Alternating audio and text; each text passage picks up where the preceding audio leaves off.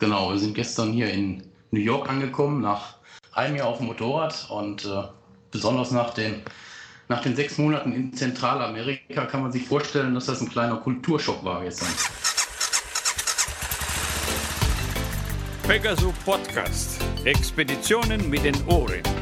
Auf pegasoreise.de. Ja, willkommen, liebe Freunde und Freundinnen des gepflegten Motorradreisens. Ähm, wir haben gerade festgestellt, dass wir eine ähm, Aufnahme fürs Orbit gemacht haben. Wir haben nämlich äh, nicht die Taste richtig gedrückt.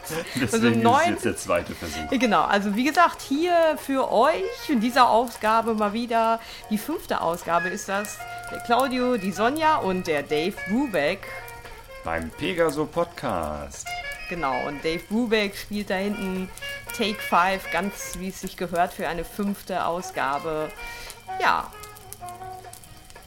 Ich mach, mach den mal ein bisschen leiser. Mach den mal ein bisschen ist, äh, leiser. Sollte sozusagen so die Eingangsmelodie genau, sein. Genau, der alte Herr mit der schönen Brille. Obwohl ich finde, meine, die ich mir heute gekauft habe, ist schon schöner.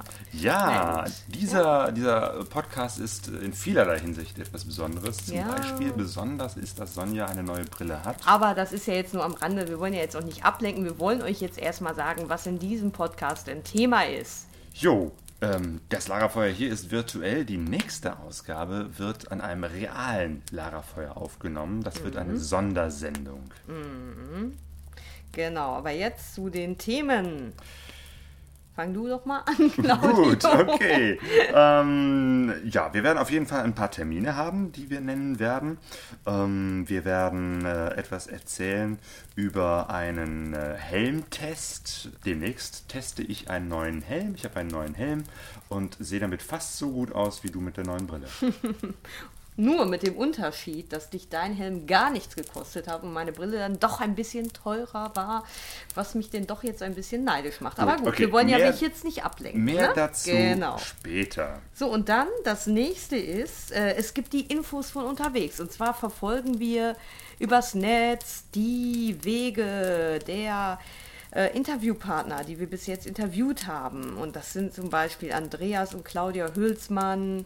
Oder Panny und Simon. Oder Erik Peters. Dazu aber später mehr. Und jetzt kommen wir zu unserem Ferngespräch. Genau, und wie immer haben wir da einen, einen, einen tollen Interviewpartner. Und diesmal gibt es ein kleines Rätsel vorab. Nämlich ich habe hier einen Gegenstand mitgebracht Claudio, was ist das hier? Was habe ich in der Hand? Das ist eine Schraube. Genau, die Schraube. Und dieses Rätsel hat noch einen zweiten Teil. Ich habe hier nämlich unsere Zeitung. Was sieht man auf diesem Bild? Ah, das ist ein, ein äh, Foto hier von, diesen, äh, von der wunderschönen Trauung ja, von, von, Kate und William. Ja, genau. Und was ist das hier für ein Herr?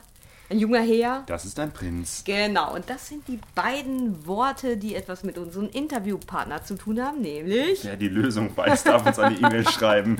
Wir haben wir können diese Schraube gerne verschicken. Oh ja, genau, der gewinnt diese Schraube. Hey. Genau, wer das Rätsel löst, gewinnt diese Schraube. Wir haben ein Interview, oder Claudio hat ein Interview mit dem Schrauberprinz genannt. Nämlich Andreas Prinz. Er ist unterwegs oder war mit seiner äh, Frau Susanne unterwegs mhm. und die beiden äh, sind ähm, durch Kanada, durch die USA, äh, durch Mexiko und durch Mittelamerika gefahren auf wow. zwei Motorrädern. Äh, waren ähm, ein ganzes Jahr unterwegs und sind jetzt schon auf der Rückreise. Die Motorräder sind schon unterwegs, ähm, haben aber nochmal einen, äh, einen Zwischenstopp gemacht in New York für eine mhm. Woche. Und dort habe ich den Andreas ähm, erreicht per Skype.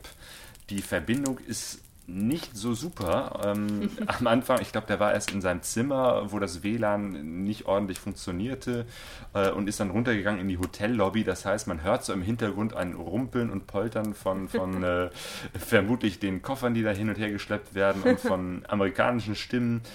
Ganz authentisch, live aus New York, unser Fan. Das Ferngespräch. Hallo? Hallo Andreas. Ich versuche gerade immer noch, mich zu bewegen und die beste Verbindung äh, zu finden. Es ist immer noch schwer, dich so richtig zu verstehen. Deswegen bin ich jetzt äh, in der, in der Hotellobby. Da sind vielleicht ein paar Nebengeräusche. Ich hoffe, es ist nicht ganz so schlimm. Genau, wir sind gestern hier in New York angekommen, nach einem Jahr auf dem Motorrad und äh, besonders nach den, nach den sechs Monaten in Zentralamerika kann man sich vorstellen, dass das ein kleiner Kulturschock war gestern. Oh, wie ist es denn so? Du hast in deinen ähm, Berichten auf der Homepage von der Motorradkarawane und in der Zeitschrift Motorrad News ähm, so ein bisschen was ja, beschrieben über deine Sicht auf den American Way of Life. Also das kommt der Wirklichkeit manchmal schon sehr nahe, muss man ganz ehrlich sagen. Und auch ich gehörte zu den Leuten, die wirklich viele, viele Vorurteile gegenüber den Amerikanern gepflegt haben, so wie wir Deutschen das ja ganz gerne machen. Allerdings muss ich im Nachhinein auch sagen, ich habe sie wirklich ins Herz geschlossen. Ich habe nie Menschen erlebt, die so offen sind und so freudig und interessiert auf einen zugehen. Da ist natürlich auch das Motorrad der Türöffner, muss man ganz deutlich sagen, mit dem deutschen Kennzeichen. Wir haben auf keinem Supermarktparkplatz angehalten, an keiner Tankstelle angehalten, in keinem Nationalpark angehalten, wo die Leute nicht sofort angesprungen sind und auf uns zukamen und gefragt haben, wo seid ihr her? und wo fahrt ihr hin und wow und super und ihr seid bei uns eingeladen. Das äh, ist eine ganz tolle Seite der Amerikaner, muss man sagen. Natürlich gibt es die, die Seiten, die man so gerne als negativ bezeichnet, auch. Sie sind natürlich extrem patriotisch. Sie sind, ähm, ja, sie sind schon sehr, sehr, sehr konsumorientiert. Die fahren völlig hemmungslos mit den dicksten Energieverschwendern durch die Gegend. Aber ähm, wenn man sie kennenlernt, dann verzeiht man es auch mal ganz gerne. Wie war das, äh, aus den USA nach Mexiko zu kommen? Ja, grundsätzlich die beiden ganz großen Seiten unserer Reise, das heißt der wirklich ähm, westliche Teil oder, oder moderne Teil Amerika und Kanada und dann der große Äquator quasi zwischen äh, Mexiko und Amerika, wo man eigentlich eine unsichtbare Grenze überschreitet, nicht nur eine, eine Staatsgrenze überschreitet, sondern auch gleichzeitig eine Grenze von Kulturen, vom Essen, natürlich die Sprache ganz extrem. Ähm, das gesamte Lebensgefühl ändert sich innerhalb von wenigen Minuten. Ich habe mich immer gefragt, wie ist das möglich, dass man gerade noch in einer Stadt wie San Diego war, wo jedes Auto hochglanzpoliert ist, die Straßen picobello sind und man kommt dann äh, äh, eine halbe Stunde später in Tijuana an und versinkt im Staub und im Lärm und im Müll. Ja, ein paar Meter Unterschied und trotzdem eine neue Welt, komplett. Der Grenzübergang nach Mexiko war, glaube ich, für euch auch nochmal ein besonderes Erlebnis. Ja, der Grenzübergang ist ja eigentlich sehr berüchtigt. Tijuana ist ja ein Wort, wo alle Leute die Hände über dem Kopf zusammenschlagen. Vor allen Dingen die Nordamerikaner ähm, prophezeien einem fast täglich, man wird nicht überleben an diesem Grenzübergang. Er war eigentlich sehr entspannt. Ich meine, die Richtung von Amerika nach Mexiko ist natürlich anders als von Mexiko nach USA. Aber es war wirklich sehr entspannt. Wir sind äh, freundlich aufgenommen worden. Die Zöllner waren okay. Und äh, wir hatten eine kleine dumme Geschichte. Das heißt, wir sind plötzlich an dem mexikanischen Zöllner gestanden und äh, hatten unsere amerikanische Ausreise gar nicht gemacht, weil es gab offensichtlich keinen Ausreiseposten aus den USA. Da wir aber eine Green Card besaßen, mussten wir die zurückgeben, weil es sonst bei einem eventuell späteren äh, Rückflug in die USA Probleme gegeben hätte mit der Aufenthaltsgenehmigung. Hm. Also mussten wir irgendwie zurück und dann hat er uns da zurückgeschickt über haarsträubende Wege und wir haben nur ganz, ganz, ganz widerwillig unser Motorrad da stehen lassen. Ja, und dann sind wir halt vorbei an Schlangen von mexikanischen äh, Einwanderern, vorbei an schwer gesicherten Zäunen, sind wir da zurückgegangen und haben, und haben unsere Green Cards einem amerikanischen Zöllner in die Hand drücken können und kamen nicht mehr zurück. Wir hatten die Motorräder in Sichtweite, kamen aber nicht mehr zurück. Es gab keinen Weg zurück, witzigerweise. Ja, dann haben wir kurzerhand die sechs Spuren ähm, über, überquert, auf denen dann mexikanische Fahrzeuge standen, die in die USA wollten, haben riesigen Metallzaun überwunden und hatten natürlich schon Angst, dass wir da irgendwie festgenommen werden, aber sind völlig unbehelligt quasi über diese ganze Grenzanlage geklettert, hm. bis wir wieder an den Motorrädern standen. Ui. Also so, so viel zu der am meisten gesicherten Grenze der Welt. Also wir haben wirklich gedacht, äh, wir hätten jetzt wieder quasi zu Fuß von Mexiko nach in die USA zurücklaufen können. Oh, das geht also doch, wenn man will. genau. Man muss es eigentlich gar nicht richtig wollen. Der Zufall ergibt sich. Mexiko, USA, Kanada. Was war in Mexiko für euch auf der Motorradreise das Highlight? Ähm, ich muss noch mal einmal ganz kurz korrigieren. Wir sind ja bis Costa Rica runtergefahren. Das heißt, ähm, meine Berichterstattung ging ja leider erst bis Mexiko, weil ich ein bisschen hinterher hinke, weil ich zu mhm. faul bin. Aber ähm, natürlich muss man Mexiko und Zentralamerika ein bisschen gemeinsam betrachten. Ähm, deswegen würde ich die beiden Teile Nordamerika und Zentralamerika gegenüberstellen. Ah, okay, Aber ja. Mexiko ist natürlich ein ganz dominierendes Land, muss man schon sagen. Es ist erstmal fünfmal größer als Deutschland. Es bietet äh, eine unglaubliche Vielfalt an, an Natur und Landschaft. Und in Mexiko, neben den traumhaften Stränden natürlich, die man überall findet, muss ich sagen, gab es den Copper Canyon. Das ist in Chihuahua, in einem nördlichen, ähm, in einem nördlichen Staat von Mexiko, gibt einen ganz berühmten Canyon. Und das Besondere an diesem Canyon ist, der ist also zum ersten größer als der Grand Canyon und zum zweiten ist der halt befahrbar. Das heißt, man kann mit dem Motorrad auf einer ziemlich abenteuerlichen Straße nach unten fahren und das sind 18 Kilometer, die man eine steile ähm, Schotterpiste hinabklettert und dann fährt man nochmal knapp 45 Kilometer abenteuerlich durch den Canyon. Ähm, das würde ich sagen, im Punkto Abenteuer und äh, Motorradfahren war das absolute Highlight von Mexiko. In Nordamerika, wie gesagt, wir waren völlig überrascht, wie gut uns äh, die USA gefiel. Natürlich auch die Rocky Mountains und Vancouver Island ist ähm, absolutes Highlight. Allerdings muss man auch zugeben, äh, Rocky Mountains sind toll, aber motorradmäßig würde ich sagen, ist man auf jedem Pass der Alpen besser bedient. Denn über die Rockies gibt es nur die eine Straße und da queren sich natürlich auch Wohnmobile und LKWs drüber. Deswegen würde ich sagen, mein Highlight in Nordamerika ganz klar in den USA suchen und da definitiv Montana. Montana ist überwältigend, ist ein Land, äh, wie man es, glaube ich, schöner nicht finden kann. Kaum besiedelt, eine unglaubliche Natur, wunderschöne Berge, wunderschöne Flüsse, dazu Cowboy-Leben. Ich habe in meinem Bericht geschrieben, wenn ich ein Land erschaffen müsste, dann würde ich so machen wie Montana. Und dem kann man, glaube ich, kaum viel hinzufügen. Wir haben ähm, natürlich in Amerika, in, also in Nordamerika, Kanada, USA, extrem viel gezeltet. Ähm, hier unter Hotelzimmer, wenn es mal richtig nass geworden ist. Aber die Länder sind natürlich perfekt zum Zelten. Es gibt staatliche Campingplätze, die werden meistens als National Forest Campingplätze ausgezeichnet liegen. In irgendeinem Pinienwald sind meistens sehr basic. Es gibt eine Feuerstelle, es gibt irgendwelche ähm, Plumpstoiletten, aber die sind auch extrem billig und die findet man quasi zuhauf. Man kann ohne Schwierigkeiten wirklich jeden Abend auf so einem Campingplatz abtauchen. Eine schöne Sache, man ist wirklich in der Natur, macht sein Lagerfeuer, sitzt vor dem Zelt, muss sich vorher natürlich ein bisschen versorgen, damit man auch ein bisschen was zu essen und vielleicht mal ein Bierchen dabei hat. Mhm. Aber das macht es einem sehr leicht zu zelten, muss ich schon sagen. In, äh, ab Mexiko wird die Sache ein bisschen anders, weil man natürlich auch immer mit dem Hintergedanken fährt, äh, mit dem Hintergedanken der Sicherheit. Das heißt, man versucht auch schon mal ganz gerne im Hotel abzutauchen. Wir haben allerdings ab Mitte Mexiko nur noch Zimmerchen genommen und das hat natürlich einen anderen Grund. Mhm. Ähm, das ist der Grund, dass wir nur noch plötzlich mit einem Motorrad unterwegs waren. ja, das ist natürlich ähm, eines der ganz wenigen traurigen Kapitel dieser Tour. Wir sind, wie gesagt, mit den beiden Enduros losgefahren, die wir bereits besaßen. Aber wir wollten es halt unkompliziert halten, hatten die beiden Motorräder in der Ecke stehen. Die waren nicht mehr ähm, die neuesten, auch nicht mehr so ein hoher Wert. Und wir reisen immer so nach dem Motto, ähm, möglichst wenig Wertvolles, dann kann man sich besser trennen. Was sich ja dann auch wirklich bewahrheitet hat, denn die ähm, Suzuki fing irgendwann an, starke, starke Klopfgeräusche aus dem Motor zu machen. Die anfängliche Fehlersuche hat erstmal nichts ergeben. Das heißt, ich habe dann irgendwann habe ich mir einen schönen Ort gesucht, um richtig arbeiten zu können und habe dann mal den äh, Kolben, Zylinder und alles runtergenommen und habe gesehen, dass dann Hauptlager der Ausgleichswelle ähm, den Geist aufgibt so langsam.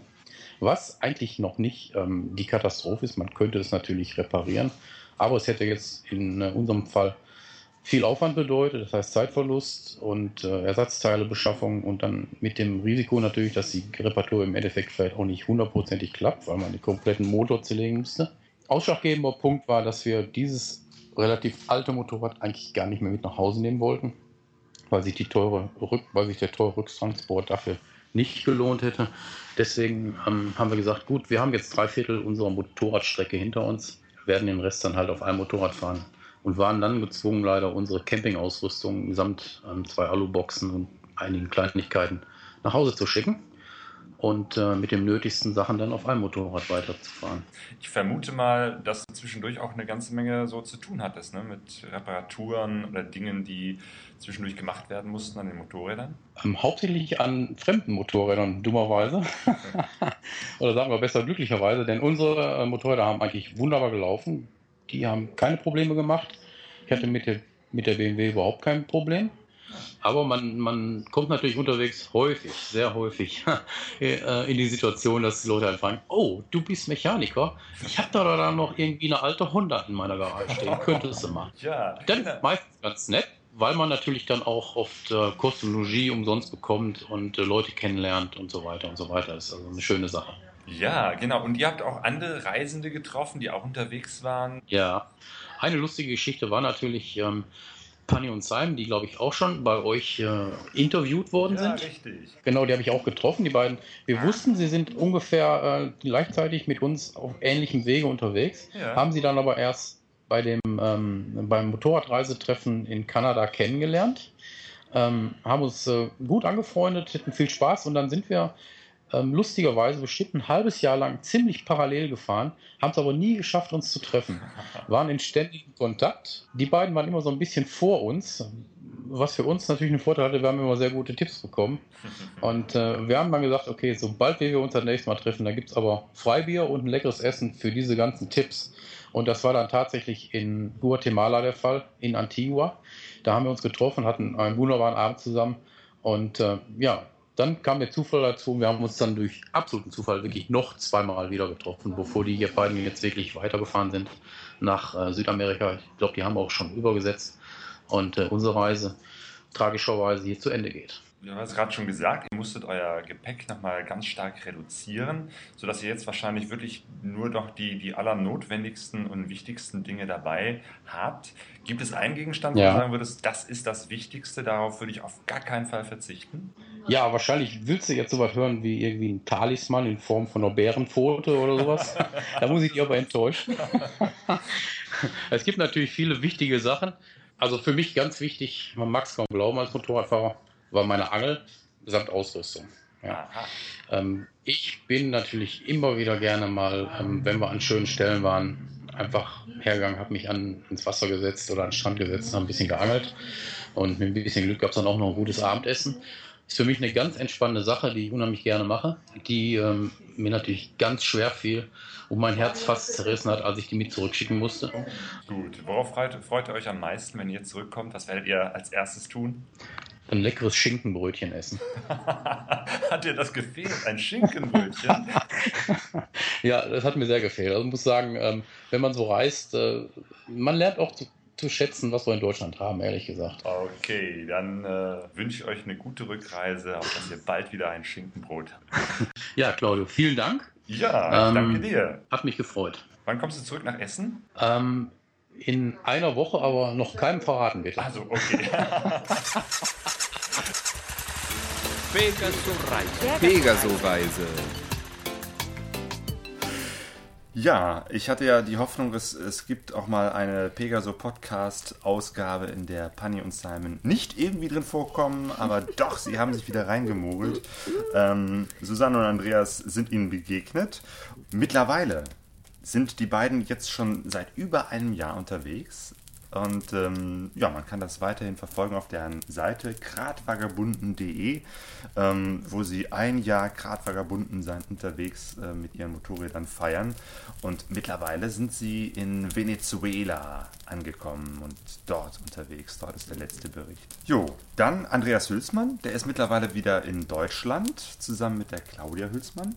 Sie haben ihre Reise vom westlichsten Ende Europas bis an das östlichste Ende ähm, Asiens ähm, aufgeteilt in zwei Teile. Der erste Teil, das war jetzt sozusagen die, die etwas leichtere Übung. Ähm, einmal äh, nach Spanien, einen kurzen Ausflug nach Portugal und dann wieder zurück. Und äh, sie bereiten sich jetzt vor auf den zweiten Teil, der sicherlich um einiges äh, spannender, interessanter wird, nämlich mit äh, ihren Motorrädern. Einmal quer durch Europa, durch Asien, durch Russland, durch äh, die Mongolei bis dann nach Maradan. Und was auch spannend ist, Erik Peters, den wir auch schon äh, hier als Interviewgast hatten, ähm, ist wieder unterwegs. Diesmal auch Mexiko. Seine Reise beginnt in Mexiko und er fährt drauf durch die USA bis hoch nach Alaska. Er hat einen neuen Blog, nämlich motorradreisender.de. Und das ist wirklich zu empfehlen, weil ich habe wirklich das Gefühl, ähm, da setzt er neue Maßstäbe des Berichtens von unterwegs. Das sind sehr geile Fotos, sehr äh, interessanter Bericht und äh, er dreht jetzt auch Videos von unterwegs. Hat er ja vorher immer wieder versucht. Einmal ist ihm die Videokamera samt Material geklaut genau. worden, beim zweiten Mal ist die äh, Kamera kaputt gegangen, aber diesmal hat es geklappt und ich hoffe, die Kamera hält durch bis zum Schluss, ähm, weil das sind wirklich tolle, kleine, kurze Videoclips. Sehr klasse, also schon geschnitten, bearbeitet. Ähm, kleine Kunstwerke sind das. Ich habe ja hier gerade den Rechner. Ähm, ich spiele mal was vor. Genau, das letzte Video von ihm ist ähm, aus Oaxaca aber in Mexiko. mexikanische Snacks, die vor ihrer Verarbeitung noch oftmals munter durch die Gegend krabbeln. Oh, hat er es wirklich gegessen? Nee, ne? Das war ein Schnitt, ne? Oder was? ja, auf jeden Fall. Erik isst äh, irgendwelche Krabbeltierchen. Mexikanische Snacks. So, wie gesagt, der Claudio hat einen neuen Helm und wie er dazu gekommen ist, das erzählt er jetzt mal. Es gibt eine Aktion von der Zeitschrift Tourenfahrer und dem Helmhersteller Shui. Die ähm, wollen den neuen Helm Quest, den neuen Tourenhelm testen und haben äh, dafür 15 Exemplare zur Verfügung gestellt für Menschen, die den äh, nutzen wollen, damit unterwegs sein wollen und äh, von ihren ähm, ja, Erlebnissen von unterwegs mit dem Helm berichten wollen. Genau, Und da hat sich der Claudio doch einfach mal beworben und gehöre jetzt zu einem der Menschen, die jetzt auf dem Tourenblog von Shoei über den Helm berichtet. Das heißt, auch da gibt es hier, äh, packen wir einen Link auf pegasoreise.de hin zu diesem ähm, Blog von Shoei und dort äh, könnt ihr dann sehen, was für Leute da unterwegs welche Erfahrungen mit dem Helm machen. Im August machen wir eine kleine Reise Richtung Baltikum und da werden wir dann auch bloggen und was berichten. Zum einen von unserer Motorradreise und zum anderen natürlich, was wir mit diesem Helm erleben. Interessant ist aber eben halt auch, welche anderen Menschen da unterwegs sind. Und ja, du hast gesagt, da gibt es äh, in diesem Blog, kann man das auch gut sehen, ne? weil ja alle diese Helmträger, Nordhelmchens, sollen ja berichten. Einer der Helmtester zum Beispiel ist ähm, unterwegs oder war auf der ähm, Allgäu Orient Rallye unterwegs. Mhm. Diese Rallye finde ich sowieso interessant. Ja, das ist, glaube ich, so eine ganz verrückte Rallye, ne? Ja, wenn die äh, Rallye Dakar die härteste Rallye ist, ist die äh, Allgäu Orient Rallye bestimmt die verrückteste Rallye. Ähm, ja, Erzähl doch mal, die haben da so bestimmte Kriterien oder Bedingungen, die man erfüllen muss, ne? Was genau. war das denn Man nochmal? kann mit Autos, mit äh, Motorrädern fahren. Wichtig Mhm. ist, dass die Fahrzeuge, die auf dieser Rallye fahren, ähm, entweder älter als 20 Mhm. Jahre alt sind oder weniger als 1111 Euro wert sind. Und es geht vom Allgäu tatsächlich bis runter in den Orient, bis nach Jordanien. Mhm. Ja, und man darf, glaube ich, nur auf Nebenstrecken fahren, ne? Soweit ich das Genau. keine richtig in Autobahnen, Erinnerung es gibt so ein habe. paar strenge Regeln, kein GPS. Äh, es geht nicht um Geschwindigkeit. Ähm, man trifft sich immer wieder auf diesen, äh, an bestimmten Punkten. Ähm, es geht eher um verrückte Aufgaben, die man zu bestimmen Genau, kriegt. um Land und Leute kennenlernen und verrückte Aufgaben. Also zum Beispiel ein berühmter Teilnehmer ist der oder war der Bernd Hoeker. Der Komiker. der Komiker, genau. Der hat ähm, auch ein Buch darüber geschrieben, über seine Teilnahme an der Rallye und äh, das scheint wohl sehr witzig zu sein. Da muss man zum Beispiel in jedem Land dann eben die Nationalhymne auf Papier ähm, mitnehmen oder man muss einen Baum transportieren, der wird dann eben am Zielort gepflanzt und also es scheint wirklich viel Spaß zu machen. Ja, ja, ist sehr, sehr abgefahren. Dieses Jahr, die gibt es schon seit ein paar Jahren, aber dieses Jahr ist da äh, was gehörig falsch oder schief Oh gegangen. ja, die politischen Geschehen ne, in Genau. Ägypten. Äh, und in Syrien vor allem. Ich glaube, Ja. das, das war nochmal ein äh, großes Problem. Also ich habe jetzt gerade eben halt nochmal so ein bisschen im Internet geguckt, um was rauszukriegen, weil ähm, ja die Menschen, die da so von unterwegs geblockt haben, ähm, da hat man in den letzten Tagen gar nichts mehr gelesen. Das letzte war, dass sie äh, ja von der Türkei aus ähm, übersetzen wollten nach Ägypten und selbst da haben sie dann keine Einreisegenehmigung bekommen und mussten dann nach 36 Stunden auf dem Meer wieder zurückkehren. Das klingt alles sehr unerfreulich und wer weiß, ob es diese Rallye danach nochmal geben wird. Ähm, ich werde da mal nachforschen. Vielleicht können wir da nochmal ein bisschen mehr drüber erzählen, weil an sich finde ich die Rallye total spannend. Aber vielleicht ist es ja auch so wie bei der Rallye Dakar, dass äh, immer wieder neue Routen gefunden werden. Gut, Wer weiß, wir bleiben dran. wir bleiben dran.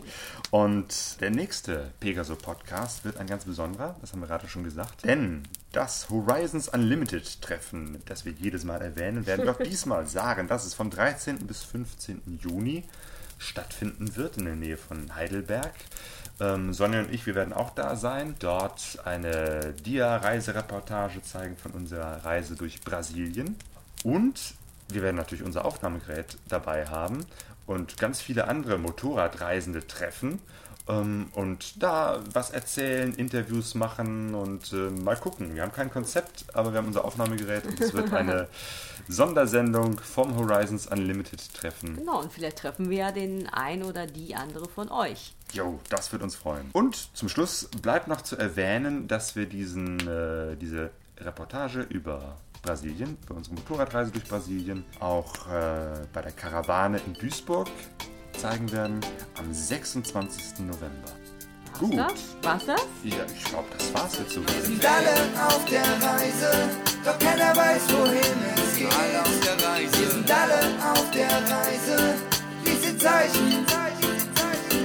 Wir sind alle auf der Reise, alle auf der Suche, die Sehnsucht ist unser Motor. Wir kennen uns nicht. pegasoreise.de